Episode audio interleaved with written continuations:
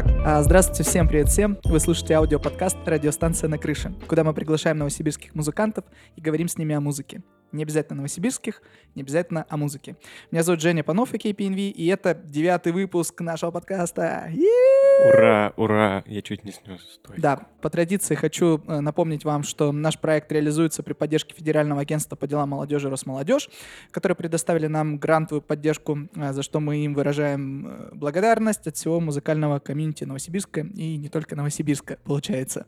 Спасибо. Да, мы тут аплодируем. Друзья, помните первый эпизод, где мы с Андреем пытались поговорить о том, как вообще живется музыкантам В других местах. да, тогда мы еще были неопытные ребята в плане записи подкастов, а сейчас как будто бы уже за плечами у меня, по крайней мере, 7 эпизодов и еще куча других сторонних эпизодов, не связанных с радиостанцией на крыше. А у тебя, Андрей, сколько было подкастов? Что за эпизоды? Просто стало очень интересно. Я думаю, два. Два за это время, пока мы не виделись, два. Вот, мы стали гораздо лучше и опытнее в сфере подкастинга, поэтому сегодня экспериментальный эпизод. Так получилось, и слава богу, что это случилось. Андрей э, оказался в Новосибирске. Если вы не поняли, это Андрей Макадзеба из первого эпизода и группы Макадзеба. Когда ты говоришь из первого эпизода, ну, знаешь, как говорят, у меня депрессивный эпизод. Да, да, да, да, да. Ну, в целом можно так У сказать. меня Макадзеба. Депрессивный эпизод — это когда у тебя Леша был Иванов. Да. Самый популярный, кстати, у нас. Ну, так и Леша самый популярный. Это да. Короче, Андрей Макадзеба э, из проекта Макадзеба. Андрей, привет. Привет, Женя. повторюсь, сегодня достаточно экспериментальный выпуск, потому что я не знаю, о чем мы будем говорить с Андреем. Да, это очень интересно. Я думал, что будет здорово, если мне Женя не назовет тему вообще. Я думал, что я приду.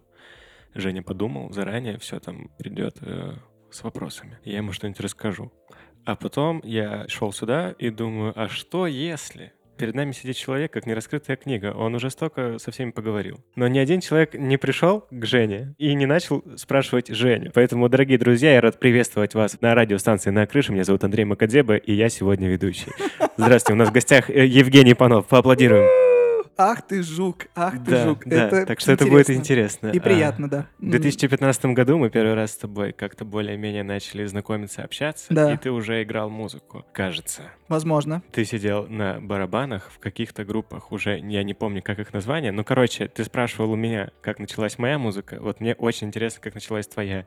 И, в принципе, мне кажется, мы сегодня будем говорить об этом стыке э, музыканства и не музыканства в твоей жизни, как будто бы у тебя настолько глубокий симбиоз, хочется подытожить в конце, это плохо или хорошо. Мгм. Так что начнем Ух издалека. ты, завернул, конечно. Надо было мне поменять каналы на наших микрофонах.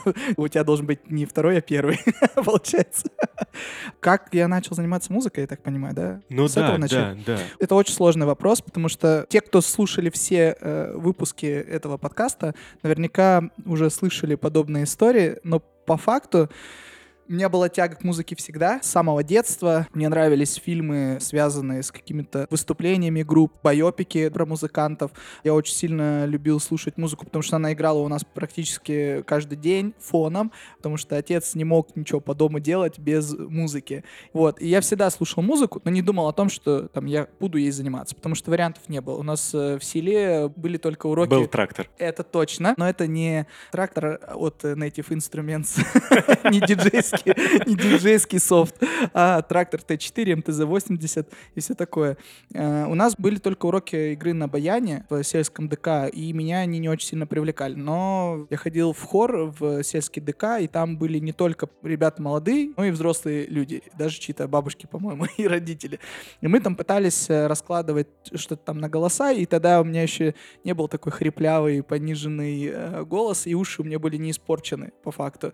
И я тогда еще мог петь, что-то слышал, но, видимо, не, не столь хорошо, потому что я там недолго задержался, и все. Вообще, активная деятельность началась с барабанов. Э, Я поступил в педагогический колледж в 2010 году, и там э, был, получается, кружок вокально-инструментального ансамбля. Ну, то есть руководитель набирал ребят, которые хоть что-то умеют играть, хоть как-то умеют играть, и вместе с ними разбирали какие-то треки. Все, так я сел за барабаны, палочек никаких не было ни в Алтайском крае, ни там, ни в Барнауле, нигде. Пришлось из березы на уроках труда Ваша группа называлась «Слезы березы». Нет, я не помню, как, ну как-то очень по-сельски мы назывались. Не то чтобы это был какой-то уникальный опыт для меня. Ну, в смысле, тогда было круто, играть песни, которые нравятся нам как коллективу. Но по факту никто из нас не умел играть музыку, и это было ужасно. У меня даже где-то сохранилось видео, как мы выступаем на 8 марта в актовом зале Славгородского педагогического колледжа. И это ужас. Я тебе потом покажу. Это будет превью к выходу этого эпизода. Да, да, да. Ну вот, и там я поиграл буквально год или полтора, потом ушел в армию. Все.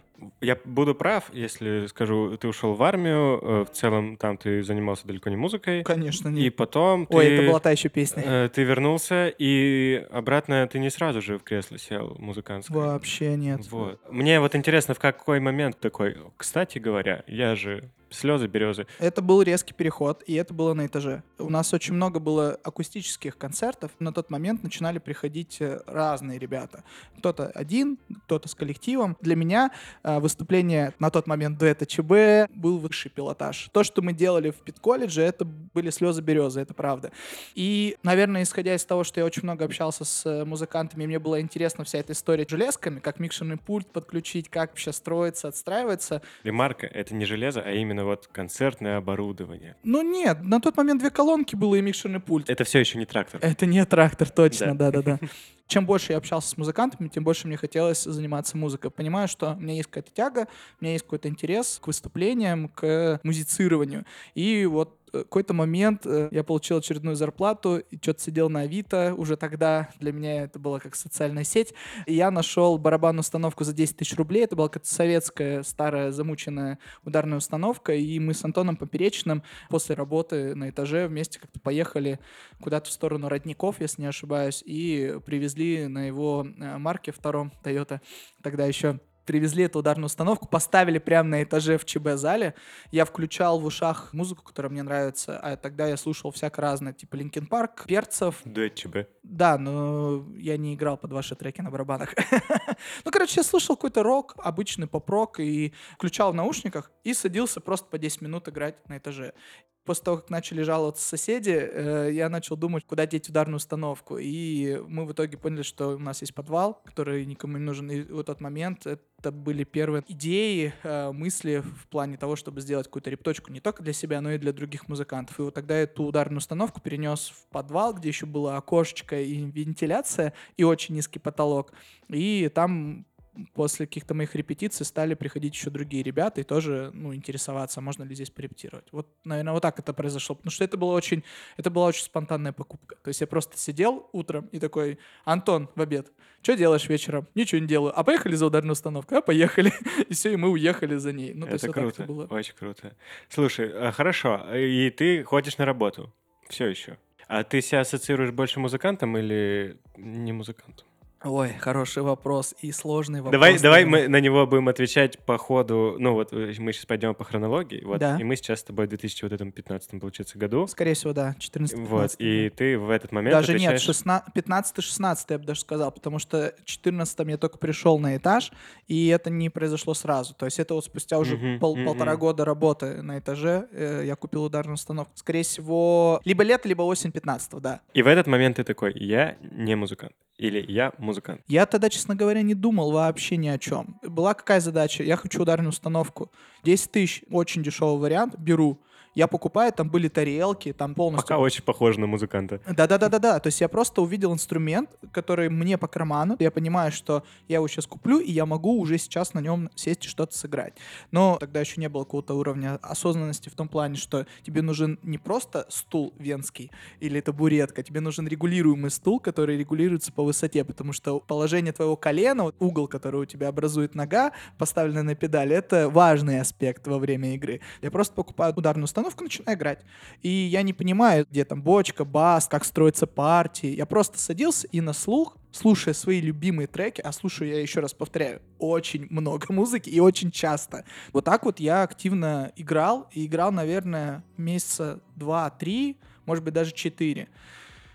И когда я уже научился просто повторять какие-то простые ритмы, типа тум-там, тум-тум-там, и это в целом звучало, у меня уже возникла идея собрать группу. У меня был знакомый Никита Щекотин, если помнишь такого. Да, Он у конечно. меня в вожатском отряде тогда занимался. Очень талантливый Саксофонист.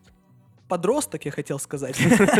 Подросток. И да, и на тот момент он играл и на гитаре, и на басу, и на саксофоне. Лучше всего на саксофоне. У него почти абсолютный слух. Он реально очень талантливый чувак. И в какой-то момент на фоне того, что у меня ударная установка, он такой, я на саксофоне играю, мы начали что-то вместе уже музицировать. И как-то так получилось, что в течение пары месяцев мы собрали э, кавер-бенд под названием «Мне нравится».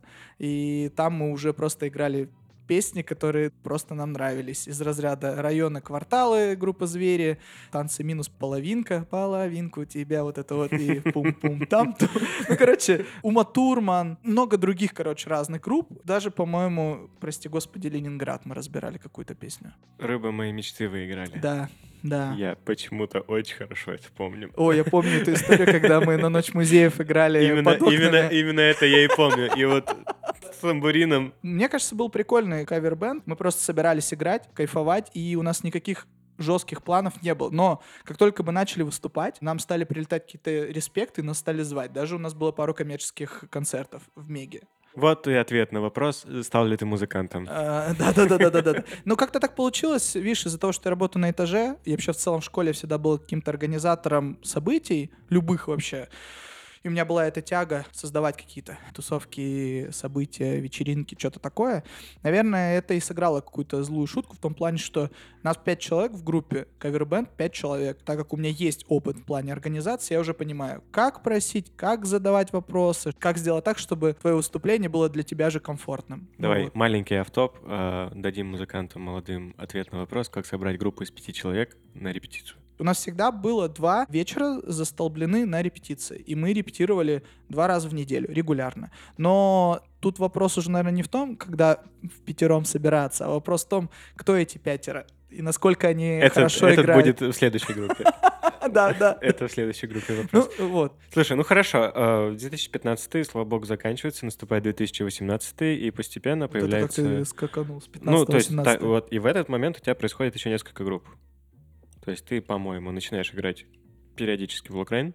Да, да. И постепенно там где-то... На, Гринган где Паудер тогда еще у Леши был. Я не знаю, как это произошло. Э, возможно, это было из-за того, что мне нравится, я распустил. Угу. Это была моя инициатива. Не только я э, был за это. Но после полутора лет игры вот в кавербенде у нас было всего 10 песен в арсенале. Это ни о чем за полтора mm-hmm. года. Я думаю, ты понимаешь, о чем я говорю. И чем больше мы играли, тем сложнее было собирать вот эти пять человек. Чаще всего они приходили неподготовленные. И меня такой вариант не устраивал, потому что для меня всегда важно, чтобы время, которое мы проводим вместе, оно проходило с пользой для коллектива, а не лично для каждого. Все должны разбирать партии. В смысле, не здесь и сейчас, а разбирать дома. Ты приходишь, и мы вместе, как коллектив, начинаем сыгрываться. Так это в моей голове работает. И в целом так начиналось. Но потом, видимо, из-за того, что нет какой-то цели конечной или какой-то задачи, которую мы там перед собой как коллективом формулируем, мы просто баловались, музыкантствовали, вот так. И я распустил этот коллектив и начал искать. Я не хочу играть с кавербендами, потому что мы сыграли на паре каких-то закрытых вечеринок, даже в барах поиграли пару раз, мне не понравилось. Та аудитория, которая там была. И я начал искать ребят с авторским контентом. На тот момент я был уже знаком с Лешей Ивановым, который сейчас группа устал, но тогда у него был коллектив Green Gunpowder, и у него было пару своих песен, и много они каверили тогда Ретьюзес, э, Синек Духу Монтак. И... Золото точно помню было. Тоже, да. Ну, тогда он еще золотом не был. Ну вот, были Молотов Риббентроп, были Локрейн, мне просто очень нравилось творчество Юры Ватолина, и вот на тот момент я решил, что я с несколькими коллективами попытаюсь поиграть на барабанах. Почему взял до 18 года? Это момент еще, когда у тебя, на мой личный взгляд, стало еще и работы полно. Так и было, я стал начальником есть, отдела да, и руководил и, и, и вот у тебя получается в целом можно сказать, что ты играл в группе, а потом она начала разваливаться, у тебя еще начались успехи карьерные, и как-то это в итоге дало не очень хорошие впечатления по музыке или хорошие? Работа мне как будто бы не мешала. Mm-hmm. Наоборот, я думаю, что работая на этаже и на крыше, благодаря, наверное, этой деятельности mm-hmm. я вот этим и начал всем заниматься, потому что я там нашел вот этих людей, которые меня как-то вдохновили, как-то меня подтянули к тому, чтобы взять ту самую установку советскую. Плюс вот это появление репточки, потом я сделал творческое объединение музыкантов ТЧК, выиграл пару проектов, это уже, кстати, было в 17-м, 16-17 году. Еще на этаже, да. Да-да-да, и тогда уже сделал репточку не только для себя, но и для других ребят, и вот благодаря этой репточке я узнал много других групп, на примере которых я понимал, что у нас в целом все правильно шло. Нормально распускать коллективы, нормально уходить из группы, нормально играть в нескольких группах, потому что ты все равно ищешь, и невозможно найти свой материал своих людей, с которыми у тебя какая-то синергия, да, происходит, когда вам кайфово, вы играете материал, и у вас все получается сразу, сходу. Этого не происходит сразу, нужно искать. Я, наверное, когда играл вот с тремя коллективами, я искал. И был концерт, когда я играл, по-моему, и с Green Gunpowder, и Molotov Ribbentrop сразу. И Мгм, это было ужасно. Ну, то есть нельзя так быть, потому что я был и организатором концерта, и грузчиком, Во, разгрузчиком, отличный погрузчиком. пример, отличный пример. Есть ли у тебя такое ощущение, что ты своей работой как бы купил себе место в музыке? У меня иногда просто бывает, когда мы еще прям работали, работали Да, да, крышу, да. я такой думаю, блин, а меня бы вообще кто-нибудь слушал, если бы, Мгм. если бы не так. Если брать в отдельности бренд, там, мне нравится, Green Gunpowder и там всех остальных, ну, как будто бы, если Молотов Риббентроп и так имели уже какую-то целевую аудиторию за своими плечами, потому что они очень активно играли а, на тот момент в Трубе, в Руксе уже тогда они Ну выступали. да, я чуть-чуть по ходу скорректирую. Да. Вопрос, наверное, даже не про группы. Понятно, что группы мы все Да, пользовались да, этими да. ресурсами. Да, да. А вот именно лично, вот ты сидишь, я играю в этой группе сегодня, потому что я сделал этот концерт, и вообще я в обоих этих Да, да, группах да, да, да. играю, Да. как бы мне можно. Видишь, тут еще работает такая история, что я же не пою, песню не пишу, текст не Барабанщик пишу. это музыкант? Музыкант, конечно же, безусловно. Хороший барабанщик — это хороший музыкант. Сколько человек в Новосибирске это знает? Я не знаю. Я не считал, не спрашивал. Если вы нас сейчас э, слушаете и слышите, напишите потом где-нибудь в комментариях, является ли барабанщик музыкантом, по вашему мнению. Если да, то почему? Если нет, то почему? Я думаю, что да, конечно же. Я люблю внимание, э, я это не скрываю, и мне грустно становится, когда я не получаю обратную связь. Хоть какую-нибудь, даже негативную. Играя с коллективами, меня видят, меня слышат, я как бы молодец но я барабанщик, а не фронтмен или там автор песен. И какую бы ты группу ни собрал вокруг себя, всегда как будто бы ты позади. Буквально. И в переносном, и в прямом смысле, да.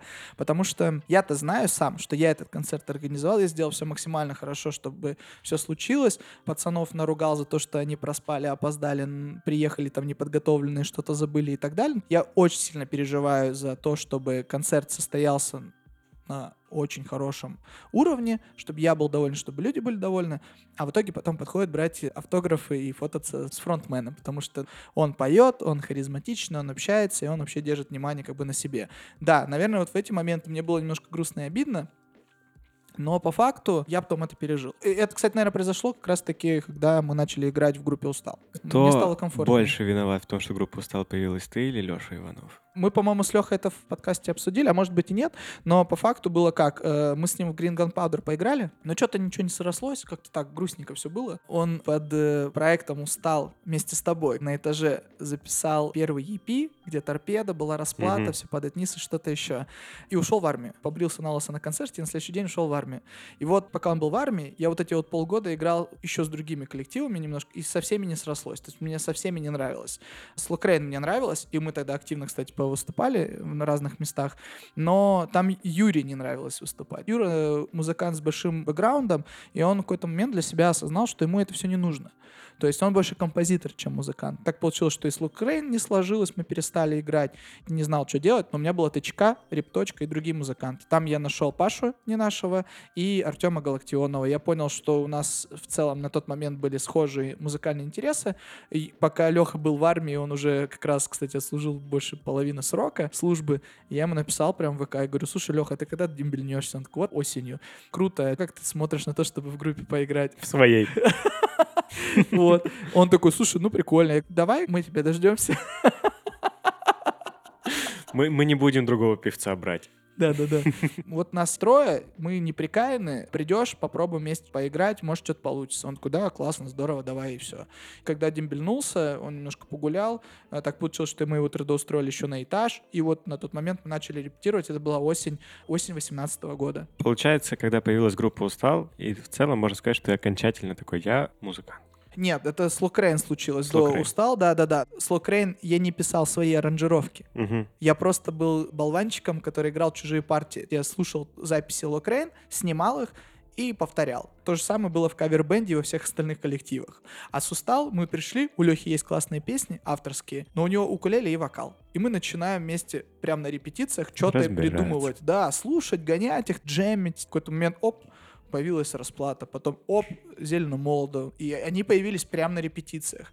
И главный показатель, что мы молодцы, и у нас какое-то будущее есть, это когда мы после двух или трех месяцев репетиции, в начале февраля у нас был первый ТЧК live здесь, на крыше.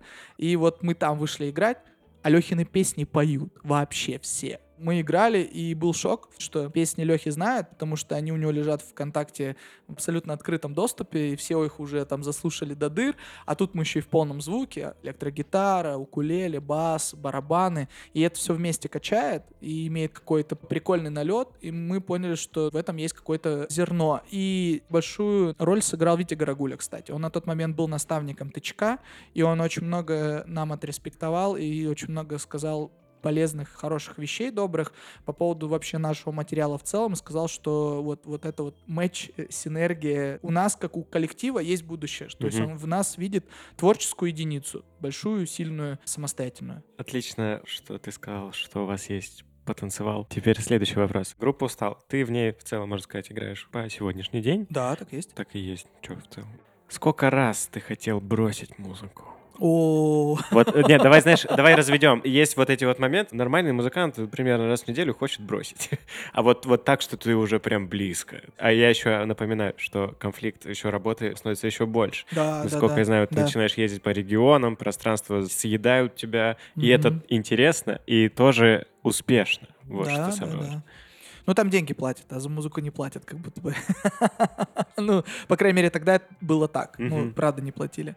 Я не считал, сколько раз я хочу бросить вообще всю эту музыкальную деятельность, но так было, это правда. Потому что на тот момент я не просто уже играл в группе, я уже писал аранжировки, писал барабанные партии. Была моя репточка, где мы репетировали. Мы за нее не платили, соответственно, потому что все бесплатно. И оборудование, которое я выиграл в гранты, очень сильно нам помогало. Как будто бы я очень много вкладывался в проект, но пацаны к этому очень быстро привыкли, и у них не было той отдачи, которую, ну, например, я ждал. Хотя вроде бы не было такого, что я хожу и просто дуюсь на них. То есть я всегда возмущаюсь и говорю, почему ты вот это не сделал, а ты вот этого должен был сделать. Ну вот у нас же был дедлайн, давай вот к этому дедлайну.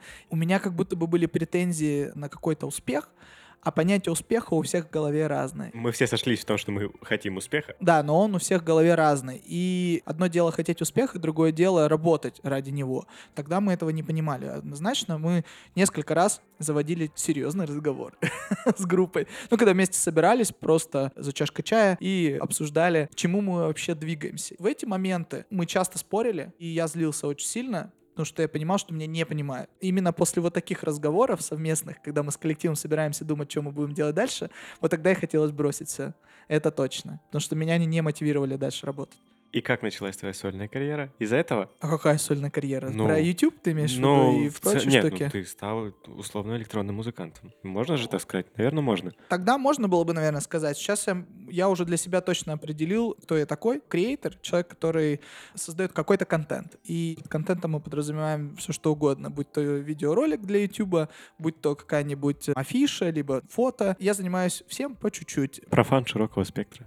Можно так сказать. Все мы такие. И это произошло в пандемию. Мы все сели, концертов не было, и мы с группой после активного 19 года ничего и не делали. Все сидели по домам, не писали, не собирались, не репетировали. Было пара онлайн-концертов, но когда ты сидишь 24 на 7 дома, вот это, наверное, было сильно тяжело. Ну и что, я смотрел много Ютуба.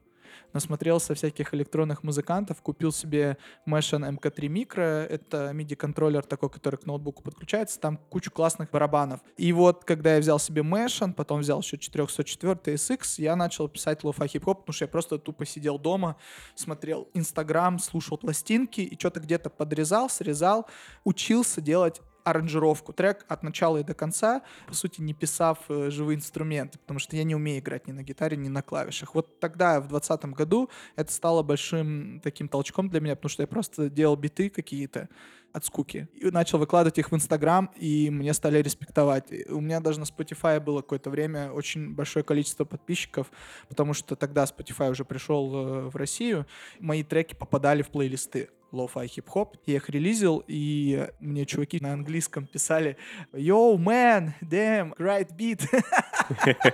Или «great», как-то правильно на английском. В следующий раз позовешь лингвиста. Да, да, да.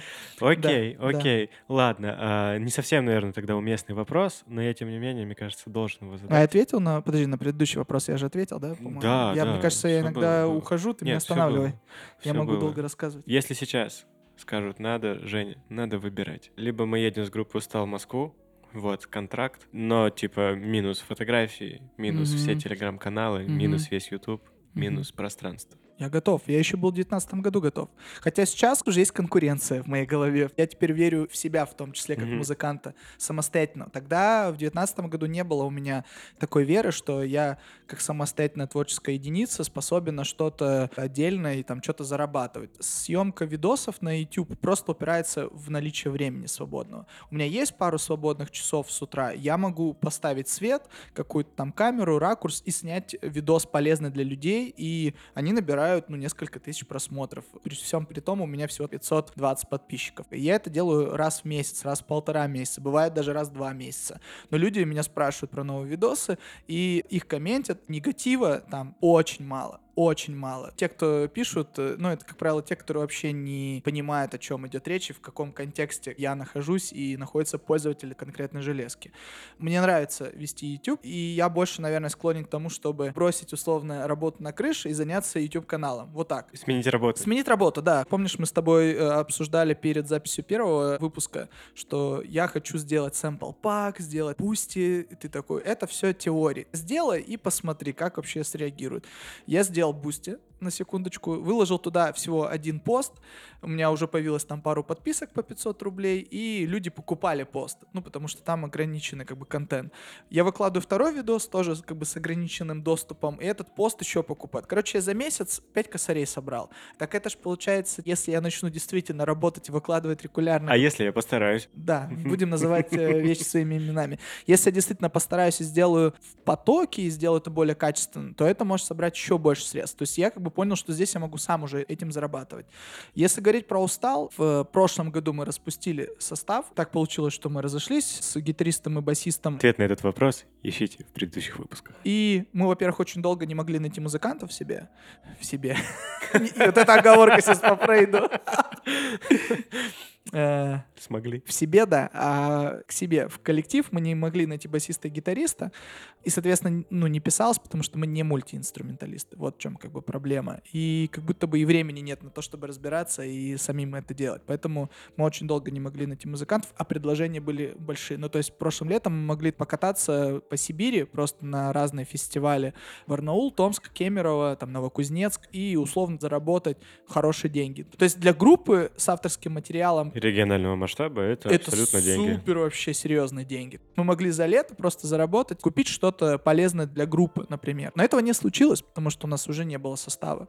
И вот сейчас мы только собрали состав, и опять э, пришли отчеты э, с прослушиваниями, там хорошие деньги. Сейчас э, есть еще одно предложение на июнь уже за деньги. Ну, то есть мы понимаем, спрос есть. Условно работать только на устал, я готов. Но устал это не один я, это четыре человека, и мы не сможем работать 24 на 7 вместе, понимаешь? Я думаю, что YouTube-канал вряд ли отойдет на второй план. Чтобы стать хорошим музыкантом, надо валить из Новосибирска. Блин, да я не знаю. Откуда я знаю, я же не музыкант. Ско- Сколько, сколько раз э, группа «Устал» думала о том, что надо уехать? Группа устал это всегда четыре человека. Ну все, какая-то часть готова, какая-то не готова. Мы несколько раз обсуждали такие моменты. Но как будто бы переехать туда мы не обсуждали. Мы обсуждали э, Москву, Питер как площадку съездить, выступить. Когда концерт в Питере? Э, не знаю. У меня есть друг в э, Санкт-Петербурге, и я не шучу, буквально, мы с ним случайно пересеклись в Так. кофейне утром, перед тем, как я сюда улетал. Он говорит, если ты там встретишь группу «Устал», ты, пожалуйста, спроси. Я им полгода назад, говорит, писал, когда концерт в Питере. Вот, и я... Да, да, да, Иван, да, да. это для вас. Честно, я слежу за статистикой прослушиваний. Да, Москва, Питер на первых местах. У нас много там слушателей, это точно. По поводу концерта, ну, вопрос был в составе. Знаешь, есть какие-то бытовые задачи у группы, которые нужно решать по мере их поступления. Ну вот сейчас мы собрали состав. На мой взгляд, супер состав. С нами Олег Чуйкин из группы Маховни и Дима Дивинов, который тоже когда-то играл в группе Саванна, э, Сноу Саванна, как она только там не называлась. Два или три года он просто играл дома в стол, то есть он не выступал нигде. За три или четыре репетиции он разобрал 11 песен. Ну, come on, как бы вот это, я считаю, показатель. И мы уже выступили вот в субботу, было 110 зрителей. Какие-то песни держали и нас, и слушателя, какие-то, ну, еще пока разваливаются. Сейчас у нас задача сыграться так, чтобы все песни звучали вот как последний раз. Потом будем добавлять плейбеки, и если сейчас мы летом набьем руку в плане выступлений и поймем, что все хорошо идет, то я не исключаю тот факт, что какой-нибудь осенью 23 года мы сможем организовать концерт в Москве и в Питере. А не музыканту, а креатору Евгению Панову надо валить из Новосибирска? Вот нет, в этом я уверен сто процентов. Вообще не надо. Я хотел себе всегда придумать такую работу, чтобы я мог получать доход и кайф вне зависимости от того, где я нахожусь. Хоть в Новосибирске, хоть в какой-нибудь деревне, хоть в Москве, в Питере, без разницы, где я нахожусь. Опять же, если задача снимать видосы. Выступать тут уже да. В Питере, в Москве я мог бы гораздо быстрее бустануться в плане самопродвижения, потому что там гораздо больше площадок, комьюнити и каких-то инфоповодов, где я, как креатор под никнеймом PNV, смог бы вписаться. Хорошо. И как Евгений Ипанов, что-то еще планируется открывать? Вообще есть желание такое? То есть вот они были всю дорогу, эти креативные индустрии, были вот они под рукой. Будь то Архангельск или Новосибирск, неважно. Хочется, есть еще такой задор, типа вот сейчас бы еще одно открыть. Сейчас для меня это бытовуха. В этом году, например, в проекте «Открытое пространство» Новосибирской области у нас произошло увеличение количественное. В прошлом году у каждого наставника, а их три, было по три команды. По итогу было три победителя и ты доводишь до конца одну команду, что в целом хороший конкурс. В этом году было 23 заявки, мы взяли в первый этап 15, и у нас было по 5 команд, и это невозможно было. Ну, Надеюсь, у вас было по 5 зарплат.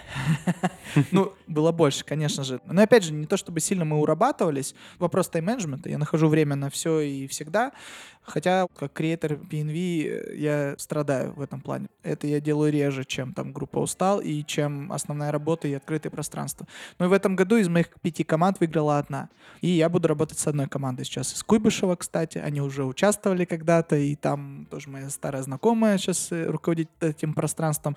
Лично я создавать что-то новое, скорее всего, не буду, потому что у меня сейчас задача доработать крышу до конца. В этом году подал заявку на Росмолодежь, там чуть ли не на миллион. На стройку второго этажа? Нет, фасад. Фасад mm-hmm. и вывеска. То есть яркий, яркий фасад с подсветкой, потому что зимой в Новосибирске большую часть дня темно и не видно вообще, что тут за пристройка, что здесь происходит большая неоновая вывеска над крышей. Куб у нас есть, вывески у нас нет. И фасад яркий, чтобы нас могли идентифицировать, э, начиная с метро Гагаринская. Типа, выходя из метро, вижу большой светящийся какой-то куб. Столб в небо. Такой звук Когда уже сразу. с неба. Вниз, наоборот. Ну, Ладно, э, давай заканчивать. Э, давай всем нашим друзьям, коллегам, совместителям дадим какие-нибудь два совета как жить, как не разорваться в этом мире и закончим на этом. Ой, я не знаю. Когда меня просят дать советы, я вообще ничего не понимаю. Это моя месть, потому что такой вопрос тоже был. Это злопамятный, конечно.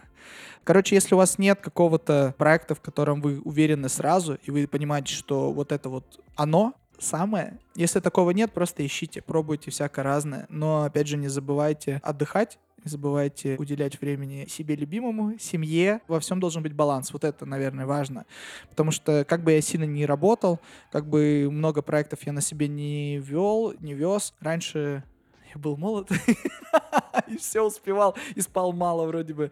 А сейчас уже это не так, и сейчас частенько я уже начинаю выбирать, сходить ли на события, или там сходить потусить, или лишний раз порепетировать, ну, я понимаю, что у меня сил нет, и я должен быть дома, я как бы отказываюсь. То есть во всем должен быть баланс. Тогда все будет получаться, на мой взгляд. И второе, мне кажется, самое важное для музыкантов, это тайм-менеджмент. Нужно все планировать. Планировать грамотно. Если ты хочешь заниматься музыкой, нужно планировать не только день, но и как будто бы неделю и месяц. Вот в этом месяце я делаю акцент на этом и на вот этом. Вот сейчас у нас с Устал были активные репетиции, и мы два раза в неделю репетировали вместе полным составом, разбирали материал, репетировали, сыграли концерт. Чек, все, задача выполнена. Дальше мы сейчас ждем плейбеки, до конца месяца у нас будет новый трек, и мы разбираем новый материал. Все максимально просто. Состав собран, репетиции есть. Если говорить про видосы, я сегодня доснял очередной видос с новой прошивкой. Очень много времени на это потратил, но он должен быть полезным и интересным. Все, до конца этой недели я его смонтирую, выложу сначала на Boosty, потом выложу на YouTube. Вот так вот постепенно-постепенно планируешь всю свою деятельность и стараешься следовать вот этому плану. И только благодаря плану у тебя появляется какая-то структура, постоянство, последовательность, и потом ты это делаешь налегке, на веселе. Вот как-то так. Вот я этого всем вам рекомендую. Делать все налегке и на веселе. Ну и все. Все, пока. Ох, ну да, ты ведущий, конечно, от бога. Мне понравилось, это было неожиданно. Надеюсь, что вам, дорогие слушатели, было интересно. Если вы еще этого не сделали, подписывайтесь на нас в социальных сетях, делитесь выпусками с друзьями и слушайте хорошую музыку, оставляйте отзывы во всех платформах, где это возможно. С вами был Женя Инви, Андрей Макадзева. Всем пока.